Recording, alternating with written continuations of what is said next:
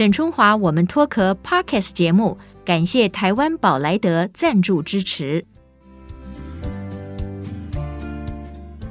Hello，各位听众朋友，大家好，欢迎收听沈春华我们脱壳 Women's Talk。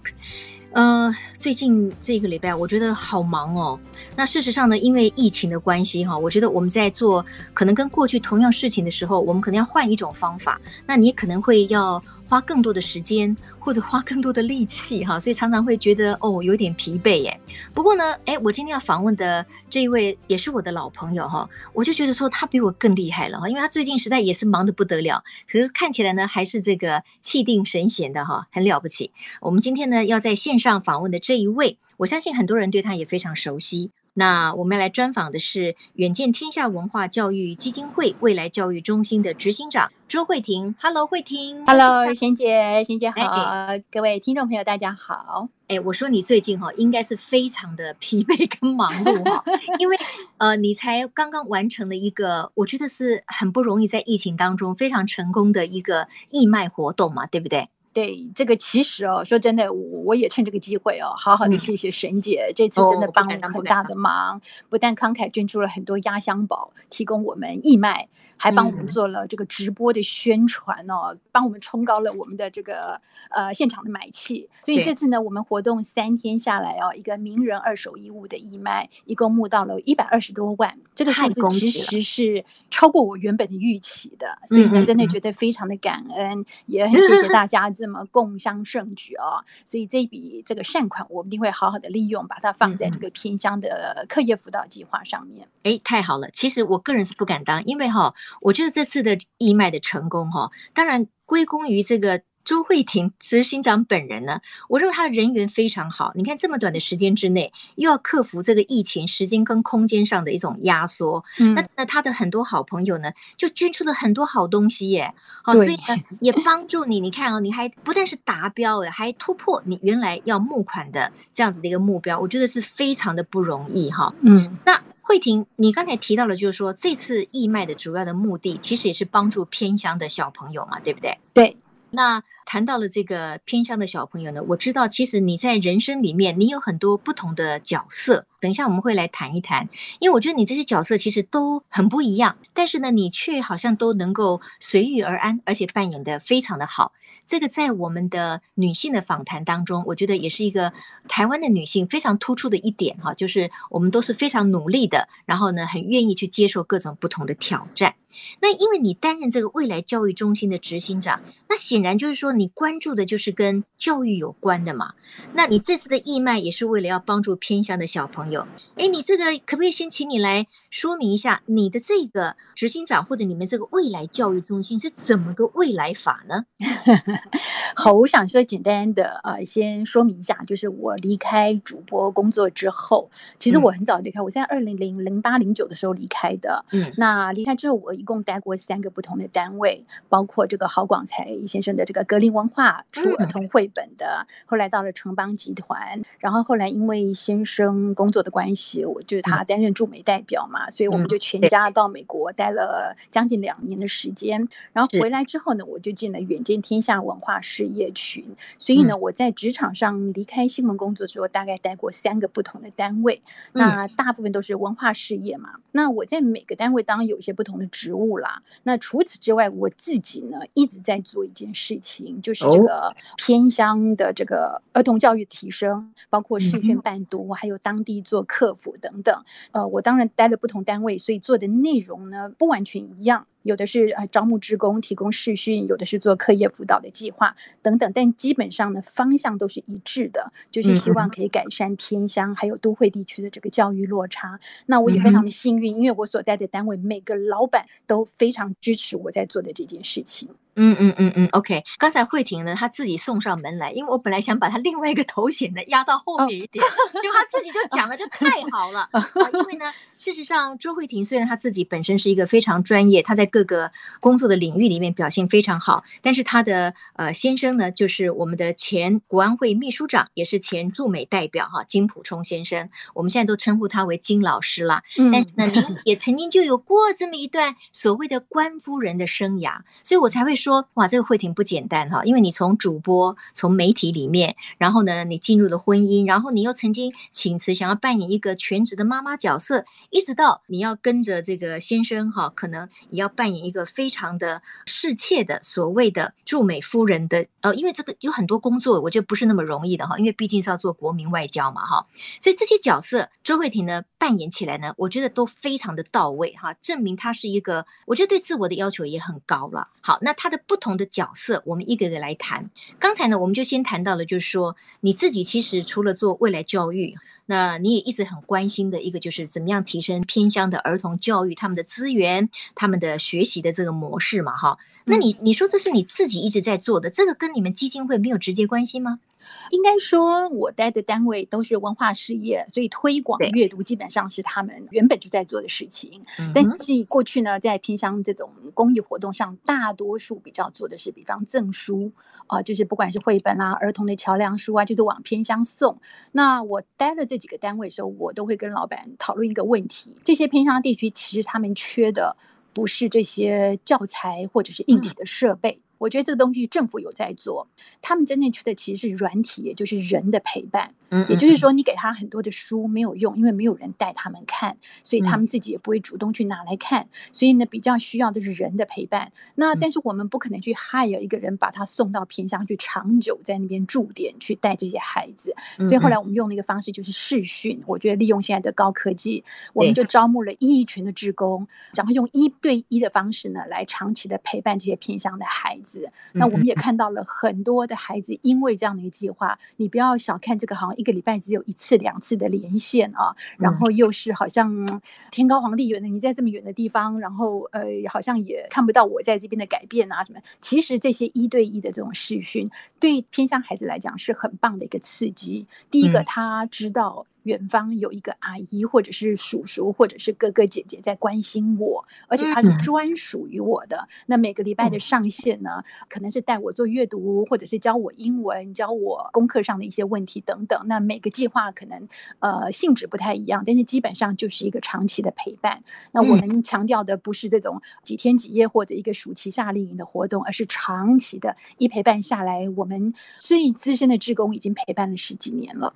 哇哇，好不容易！所以这个小朋友从小学一年级到现在，可能都都已经上到大学了，这样子。哇，对，那我们也亲眼看到这些孩子们很多很多的改变。我觉得那对我来讲是一个非常棒的动力，也促使我这件事情十几年来一直还继续在做下去。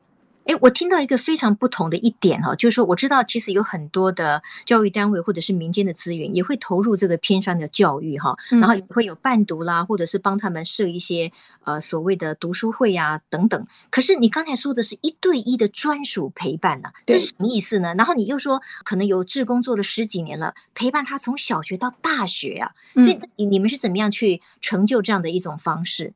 呃，我以前之前在城邦的时候，那时候我是招募企业职工，就是一家企业去认养一个受服务的单位，嗯、这个单位可能是世界展望会，可能是家扶中心，可能是当地的教会，啊、呃，就是不同的一些客服单位，也就是让这些孩子放了学之后没有安亲班可以去的这些孩子，能够有另外一个地方有一个客服系统去协助他把他的功课完成。嗯，那另外呢，我们这个计划就适时的介入，就是通过试训的方式让这个志工去陪伴这个孩子一个礼拜可能一次或者是两次。那以前呢像当时我做的是绘本的伴读就是带孩子们读绘本。那我们也看到很大的改变比方说我印象很深刻有一个小朋友他在他进小学一年级之前呢他完全不会讲国语因为他家里面陪伴他的是阿公阿妈所以呢带他讲的都都是台语。所以他刚进去的时候他第一学期这个波波摩佛啊什么国语他他的分数考的是十分嗯，后来呢，透过了我们的职工陪伴他一学期，带他读绘本、讲故事。他从刚开始完全不能开口，到后来可以跟着职工一起读这个绘本。他到了下学期，他已经可以考到六十几分了。哇，这是我们看到当时一个成绩上比较明显的改变。嗯、那当然，其他一些成绩就是没有办法这么明确量化的，我们也都看到孩子们很多行为上的改变。比方说，嗯、呃，有的呃老师会要求他说：“你今天功课没有做完，我们不让你视讯，所以你今天就不能跟阿姨连线讲故事。嗯”这个小朋友就会赶快把功课做完。哇，对，所以像这种点点滴滴、滴水穿石的改变，我们是在过去这几年来会看着孩子一点一滴的，我们。也觉得说，这是一个很棒、很值得继续做下去的计划。对，那后来我到了远见这边，我也继续做这件事情，嗯、但是我做的呃内容比较不一样。我们现在是针对我们是招募高中职工，一群高中的这些国际学校的学生们，用一对一的方式来教这些偏乡地区孩子学英文。嗯，啊，当然幕后有个很大的工程，就是我女儿，她、嗯、帮我招募职工，哦、那我负责来找学童，所以我们两个就是过去这一两年就是合作在做这件事情。哇，太棒了！有女儿一起的话，那感受又更不一样了哈。嗯、就是说，亲子之间有一件非常有意义的事情，可以一起来把它达成。我觉得这是非常有意义的。那但是呢，我刚才的一个问题就是说，你强调这是一对一的，所以一个小朋友当他跟一个伴读的大哥哥或者是阿姨在一起的时候，他每一次在试训的时候。都是同一个人吗？他哦，对，你们不会换来换去哦？没有没有，我们强调就是固定的这个人，因为我觉得对孩子来讲，一个固定的人跟你长久建立的友谊，嗯、我觉得这个很重要。所以以前像我们招募的企业职工，除非这个企业职工他可能就是因为工作变动没有办法继续了，或者这个孩子他可能因为上了国中，或因为到了高中到了外地去了没有办法继续，嗯、那我们会继续帮这位职工安排另外一个学童，嗯、或者帮这个学童安排另外一位职工。但是除此之外，基本上我们会希望说，固定的志工跟这个固定的学童是一个长久的关系。嗯、对，很好啊。而且，嗯、呃，我觉得这位志工也可以明显的看到这位学童他的一个具体的进步，他也会非常有成就感。对，没错。但是呢，我们因为谈到了偏乡的小朋友嘛，他们在比较科技化的资源上面可能相对欠缺的。那你说用视讯是用电脑吗？那这些小朋友怎么会每一个人都有一个电脑呢？哦，就是我们提供。我们就是基金会这个地方帮他们，呃，我们合作对象可能是当地的学校，或者是当地的教会，嗯嗯嗯当地的这个家扶中心。因为我希望是一个固定的地方，这些小孩子不是在家里面，而是固定在一个大家集合在一起地方，然后有一个社工的老师可以看着他们，嗯、那确定他们上线是没有问题的。那如果有些技术问题，可以立刻解决。嗯嗯嗯，OK，对方那边是会有固定在一个同一个地点这样子。嗯，OK，那这件事情一做，也就你说已经有十几年了。对，我从二零零九到现在是十三年。嗯嗯嗯，OK，好。我觉得慧婷哦，因为我认识你也非常多年了。那过去我们都是在所谓的电视媒体里面工作嘛，哈、嗯，它本来就很高压。但是后来呢，其实你做了一个决定，你好像在二零零七还是零八的时候，其实你就辞掉了主播的工作。当时呃，媒体有报道说你想要做一个全职的妈妈，那 呃是是这样子吗？为什么你会当时会有这样的一个想法？呃，我记得那时候是因为我儿子刚刚上小学一年级，嗯，那之前年纪比较小的时候呢，就是我的娘家给我很多的 support，因为我那时候大部分时候都在播夜间新闻嘛，对，所以我记得，因为我娘家在天母，我住在木栅，我的公司是在内湖，我就每天这样子 三角形，就 三个点。那我有时候要准备要去上班前，我就先开到天母去看看我的小孩，嗯、跟他呃相处个短短的半小时一小时，然后我就冲去上班，嗯、然后下。班以后我半夜十二点，因为那时候是播夜间，那结束之后我就再开车到天母去跟我小孩子玩一玩，然后那时候一路上就很矛盾，你希望他这个时候已经睡觉了，因为十二点多真的很晚，对一个小 baby 来讲，他该睡了。但是另一方面，你又很希望他还醒着，你这样你可以跟他玩一玩，嗯、跟他互动一下，对，是。是。那跟孩子就是互动一下之后，然后我再回到我自己住的木栅，所以这样子等于说三地这样子跑来跑去，我就觉得后来因为小孩子渐渐也长大了，开始上了小学之后，我就觉得我想要多花点时间当一个全职妈妈。嗯嗯嗯嗯，对，所以那时候就刚好也合约也到了，所以我就离开工作。OK，我觉得呃，慧婷当时呢所面对的问题，可能是现在所有的职业妇女会面对的，就是在家庭在成为一个全职妈妈，或者是成为一个职业妇女的这个矛盾的选择当中的一些两难呐、啊，哈。嗯、那当然她有不同的时期嘛，因为我知道像你自己，我我觉得也是闲不下来了，所以你这个全职妈妈大概当了有多久？然后你又回到职场上去工作了？所谓其实我也没有刻意的说一定要当。全职妈妈，只是我知道新闻工作可能跟一般其他工作的性质比较不一样，所以呢，那我觉得说我离开媒体工作以后，我应该可以找到另外一个同时兼顾家庭跟我在职场上发挥的一个比较适合的工作。所以当时呢，我在离开之后大概半年吧，半年到一年的时间，我后来就开始就是回到职场上了。嗯嗯嗯，OK。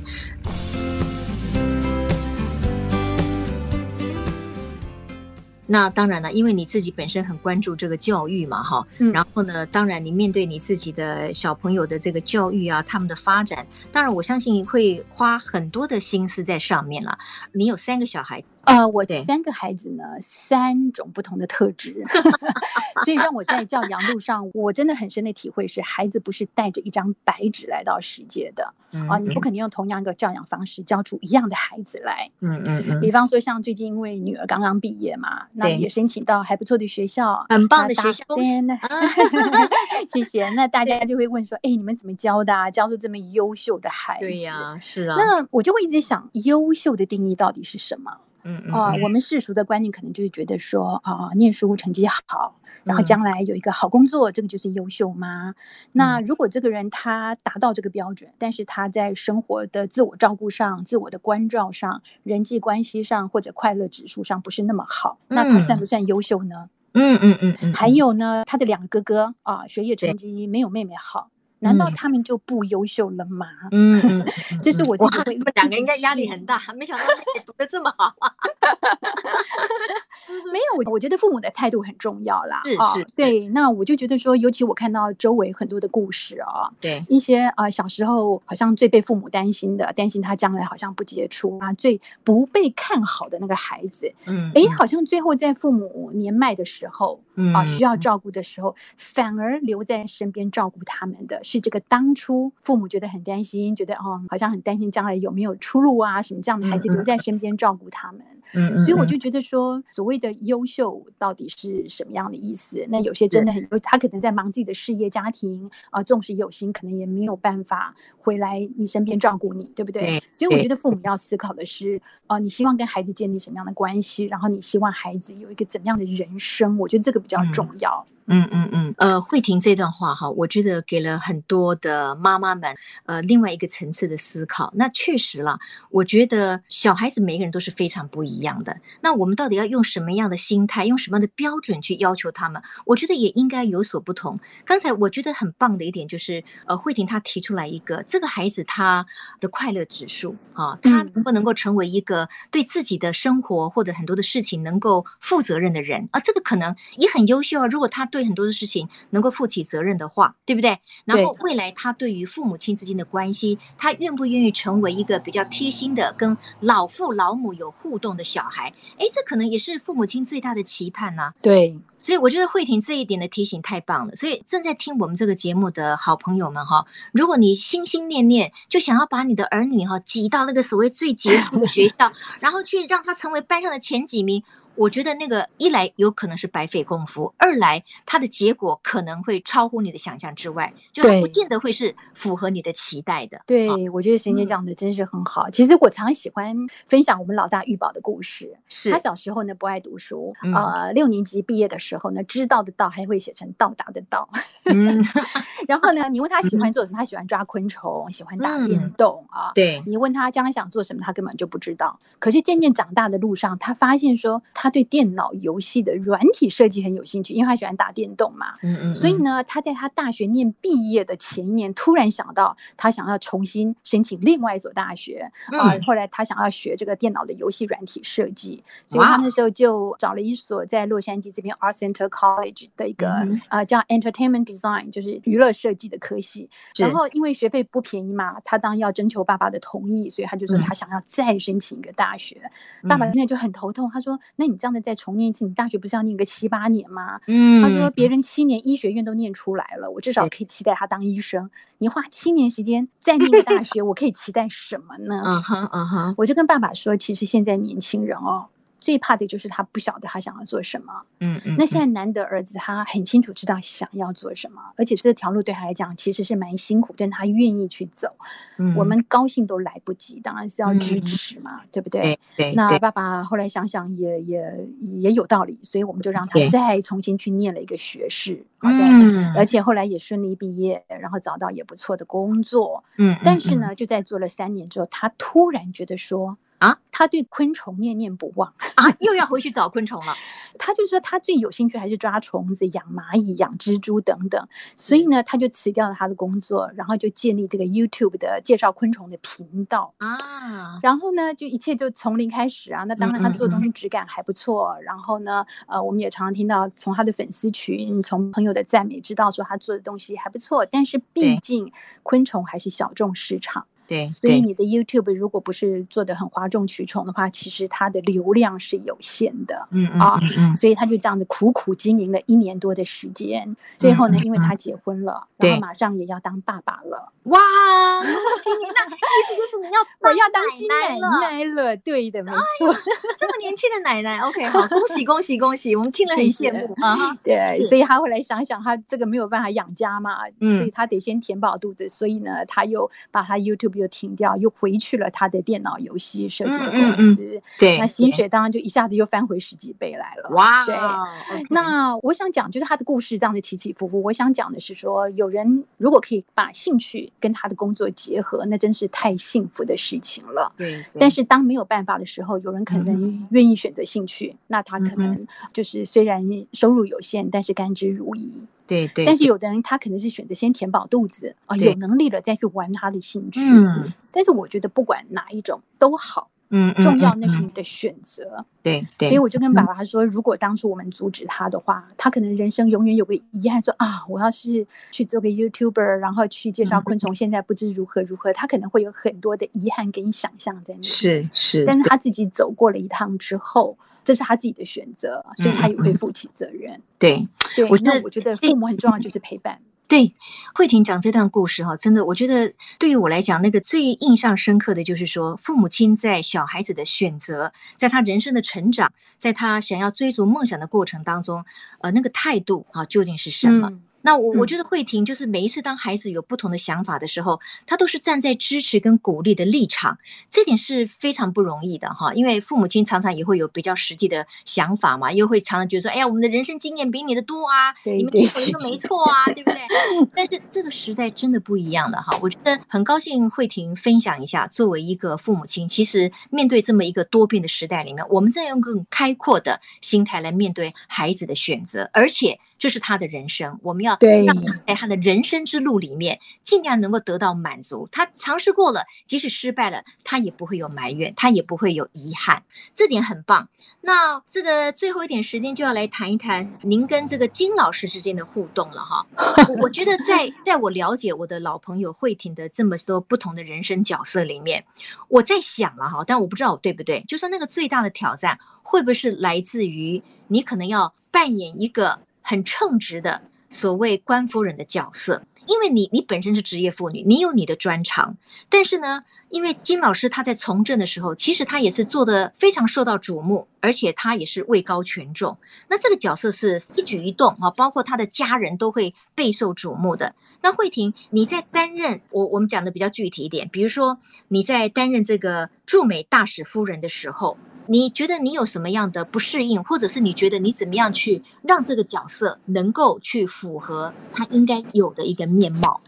呃，我。其他不管是以前新闻工作，或者后来从事文化事业、公益事业等等，我觉得我做的事情都是必须要独当一面，自己是决策者，你也是执行者。但是刚刚沈姐举的这个例子，在驻美那段时间，我觉得那的确是因为我先生一直在就是断断续续在从事公职嘛，那我的角色也一直调整。那其中驻美这一段的确是一个比较特别的经验了啊。嗯嗯。呃，因为第一个你必须退居后面，当一个贤内助。对。对，对，那你做的工作内容都是为了如何帮助你的另一半，让他完成他的成就，嗯、他的工作。是，那这个角色呢，会比较像一个秘书，嗯、像一个协助者。那其实我自己是很不适合当秘书，我是一个需要秘书的人。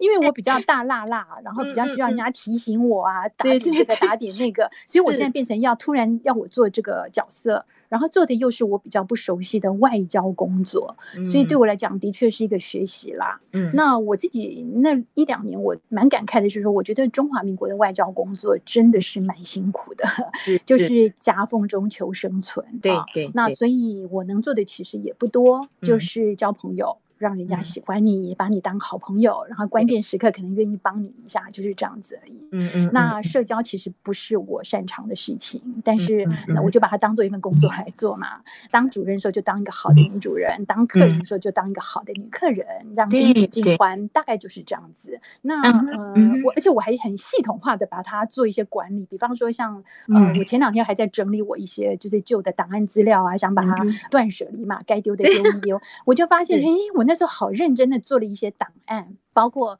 就是某年某月某日宴请的哪个客人，然后那个客人在座的有谁，然后这个客人的饮食习惯是什么，那当天用的餐是什么？因为我希望他下次再来当我客人的时候，我会给他完全不同的菜单。哇！然后这个人他家的狗叫什么名字？他有几个孙子，几个外孙？你完全知道怎么样当一个最好的官夫人在哪一？对，那我觉得这些工作，呃，我就很系统化把它做好来。那我还记得有一次是。是啊，有一个白宫幕僚，他刚刚卸任，那我们就请他你们到家里来吃饭嘛。那我就很印象深刻，他们两个都是 vegetarian，就是只吃素，而且吃的非常彻底，完全不杀生的这样子。对。结果呢，我就记得那一年到了年底耶诞节的时候，我们驻美代表处都会帮，就是每个客人准备一份礼物，然后不同的对象、不同的层级的客人会准备不同的属性的礼物。结果呢，呃，那那时候因为同事就给我看了名单，他给我看名单目。就是想让我，就是有没有哪个客人漏掉，那我也想要把它加进名单去的，可以加上去。结果我就很鸡婆的去多看了一下这个内容，结果发现说送给这对夫妻的是一块顶级的牛排。哦，OK，那我就发现这样子不太对啊，人家对不对？人家对，我就赶快跟同事讲说，这个礼物如果他们才知道，因为他们平常不会去注意到这些细节，是也不会注意到他们是 vegetarian。哎呀，糟糕了，怎么办？问题是礼物也已经送出去了。哦，那我就只好提醒说，那。就赶快再补送其他的一份礼物过去，嗯，然后呢，我就赶快写了一封信给这个太太，嗯、说，哦、呃，就是同事间可能没有注意到，就送了你们那块牛排。我觉得 如果有冒犯失礼的地方，很抱歉，但是希望你们能够找到好的朋友或者这家人是喜欢 enjoy 这块牛排的。是是是是，对，那他就立刻回我的信说，呃，他虽然他跟他先生是很彻底的 vegetarian，但是他的妈妈是肉食主义者，所以他说当天 他们的这个妈妈享用，对，他们的 Christmas party。里面妈妈就跟爸爸就很 很快乐的吃了那块很顶级很棒的牛排。对，那我觉得当然就是这个 happy ending 啦。那后来我也因为这个原因跟这位白宫幕僚的太太，我们就成为还不错的朋友。那我们后来我回来之后还通信了一年多的时间。当然这只是一个小故事，但是我想要表达就是说，其实像这种细节部分，我就很认真的在扮演这个角色。结果后来呢，我回来之后，我不是回来很久以后，有一次不小心看到这个前夫先生他的太太田玲玲女士，她也写过一本书，在讲她过去在担任外交官夫人的时候，她做的一些事情。哎，我发现她就是这样做的耶。对，没错，没错，哎，是这样子。哎，慧婷，你这方面 我们也从来没有聊过。哎，我听起来我真的也觉得，真的没有想到你可以这么心思细腻哈，而且真的是，我也没想到，我觉得。真的很棒，就是我觉得你就是自我要求也非常高，然后你也非常希望能够帮助夫婿，好扮演好他在这个担任驻美的大使的期间，哈的一个外交的工作。哎，那从金老师的眼里面，哈，你看啊，他会不会认为你真的就是一个最完美娇妻、贤内助，然后你又又有才华又独立，他应该是如此真心的赞赏你的吧？这个你要问他了，这个我就不知道。他没有在您面前夸奖过你吗？应该有吧。啊，坦白说，我觉得我们在过去这一两年哦，我突然发现我们有蛮深的代沟，这个不知道可以讲。就是，哎，我们很想听哦，因为我们俩差十岁。然后我以前从来不觉得这是个距离，因为我觉得我比同年龄的人来的成熟。然后他不要说比同年龄幼稚啦，但是他就是比较年轻、比较有活力的嘛。哎，拜托，人家是国安会秘书长，你说人家幼稚，这所以没有没有，就是说他他是比较年轻派的啦，应该这样子讲。所以我们一直觉得相差十岁是蛮好的组合。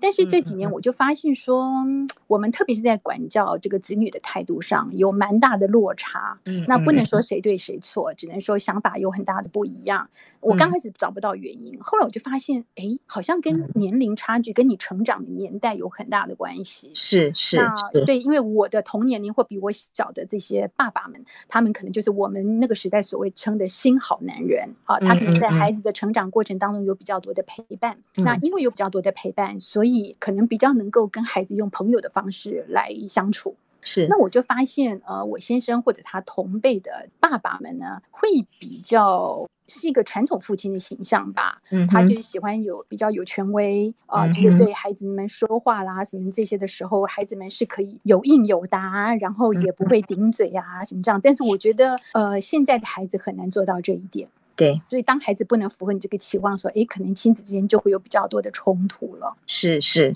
慧婷讲这一段哈，与我心有戚戚焉啊，真的对，因为我觉得在我跟我先生的这个夫妻的互动里面，面对亲子关系的不同调，也是我们最大的争执的来源。哦，那你刚才点醒了一点，就是说会不会是因为成长的背景哈，世代的差距，嗯，这也是非常有可能的。对，不过哎，今天跟慧婷聊得非常开心，而且其实慧婷今天的真心的分享哈，让我也。也认识了更不同的周慧婷哈，呃，真的，我我觉得更加的佩服你，而且觉得你你是这么用心生活，然后你也很愿意奉献付出给你的家人、给别人、给偏乡的孩子或者给这个社会。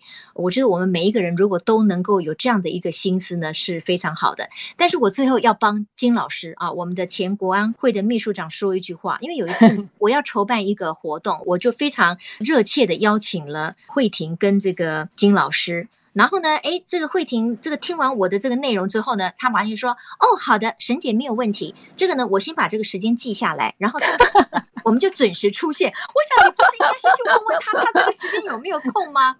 我觉得这就是夫妻两个之间的默契。没有，沈姐，你知道吗？啊、是老板，你今天都是秘书在排的。” 所以我在家充其量也不过是个秘书而已。